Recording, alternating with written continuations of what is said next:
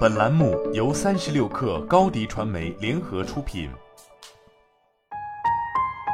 本文来自微信公众号数科社。近日，一份来自国美控股集团的内部文件，关于违反员工行为规范的处罚通报截图在网上流传开来。这是一份针对国美八月三十号至九月三号上班时间个别员工占用公共网络资源、从事与工作无关事宜的处罚文件。根据网络截图，这些被公布惩罚的摸鱼划水员工多因上班期间过度看视频、听音乐。例如，有员工听网易云音乐耗费流量二十二点五 G，有员工观看腾讯视频耗费流量二十二点五 G，有员工刷抖音耗费流量十八点五 G 等。但细想之下，却有不少地方值得推敲。事后，我曾咨询一些年轻上班族，大部分人的答复是上班时间很少看视频。但有时会蹭一蹭公司网络，下载网络热剧，还有不少用户反馈自己有边工作边听音乐的习惯，这样会让自己很兴奋，也很高效。如果上述被罚员工也有上述习惯，那便有一个截然不同的推论：这些员工确实占用了公司网络资源，但却并非没有好好工作。但无论如何，这场因国美内部处罚引发的声量，不亚于一次媒体发布会。最终，当事人国美坐不住了。十一月十七号晚，国美在官微发表关于内部处罚通报的声明。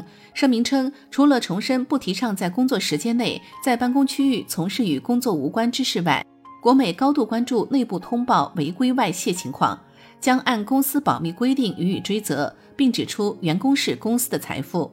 整体来看，国美意识到了信息泄露引发的争议，也强调了员工的重要性。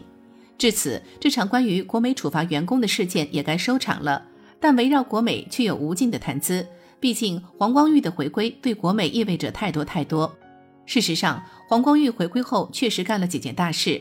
二零二零年底，在黄光裕复出前夕，国美收购了打扮家百分之八十的股权，加速挺进家装市场。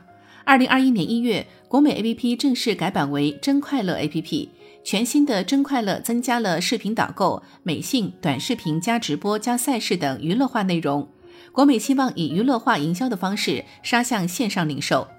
八月二十七号，国美发布题为“共享共建加生活零售共同体”的倡议书。这个倡议书有三个核心要点：第一，推动加生活消费升级；第二，推动行业高质量发展；第三，集约开放战略。尽管家生活赛道十分广阔，但其已非常拥挤。从行业来看，至少有三类企业对这一赛道虎视眈眈。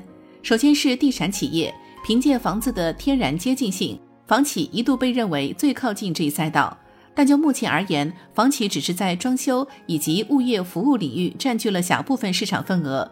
其次是家电巨头，以海尔之家为例，将家电产品升级套系化，然后开拓出装修赛道。最终打造出全屋定制模式。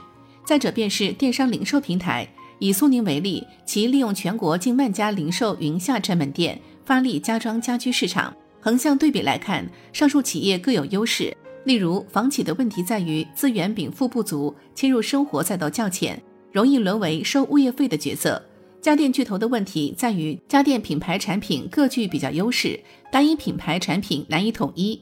这就导致了全屋定制的量很难高速增长，零售巨头的短板更为明显，它更似一个卖场，与真正的家居场景距离较远。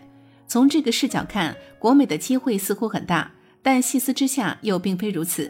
当下，国美从行业赛道、聚焦产品、营销策略等方面进入家生活领域，但真正的优势领域并不多。根据财报数据，国美上半年实现营收两百六十亿元，同比增长百分之三十六，毛利三十七亿元，同比增长百分之六十八，同期亏损收窄至十九点七亿元。各方数据都在指明国美在慢慢变好，但这个速度还远远不够。二零二一年二月十八号，黄光裕在国美高管会上首次发声，力争用未来十八个月的时间，使企业恢复原有的市场地位。如今已经整整过去九个月，国美的市场地位似乎并无太大改观，而本次对员工摸鱼处罚通报似乎让国美重回大众舆论视野。但以这种方式重回市场，真的是国美所愿吗？好了，本期节目就是这样，下期节目我们不见不散。